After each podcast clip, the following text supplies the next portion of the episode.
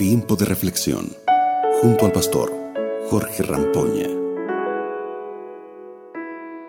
Hola queridos, ¿cómo están? Bienvenidos a nuestro tiempo de reflexión. Vamos a ver qué tiene preparado Dios eh, para nosotros a través de su palabra en este día.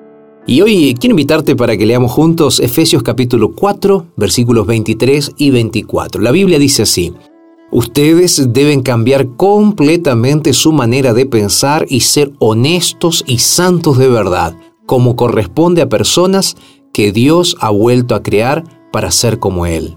Sabes, la creación de Dios fue perfecta. La mente del ser humano salió de las manos del Creador llena de justicia y santidad, y salimos con una gran lucidez, capaz de percibir la voz de Dios a la distancia y de discernir el conocimiento divino. Pero esa mente fue cegada por la transgresión, sí, por el pecado. Perdimos la sensibilidad hacia el Señor, nuestro entendimiento se ofuscó y perdimos esa visión espiritual. Por eso Pablo, eh, hablándonos en el libro de Efesios, él nos va a decir lo siguiente, despójense del viejo hombre que está corrompido por los deseos engañosos.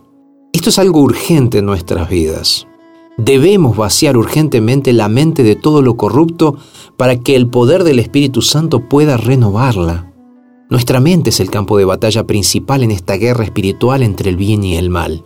Una mente renovada tiene la capacidad de identificar lo que es agradable y perfecto a los ojos del Señor. Por eso Satanás pretende desviar tu mente que busca al Señor y que está siendo transformada por su poder. Si dejas de percibir la voz de Jehová, ¿sabes lo que va a pasar? Te vas a extraviar fácilmente. Ahora, por otro lado, cuando permitas que tu corazón ceda a la influencia del Espíritu de Dios, tu conciencia será vivificada y discernirás parte de la profundidad y la santidad de la ley del Señor. Sucede que cuando el Creador nos renueva su imagen, se cumple su promesa de Jeremías 31-33 que dice, pondré mis leyes en su corazón y también en su mente las escribiré.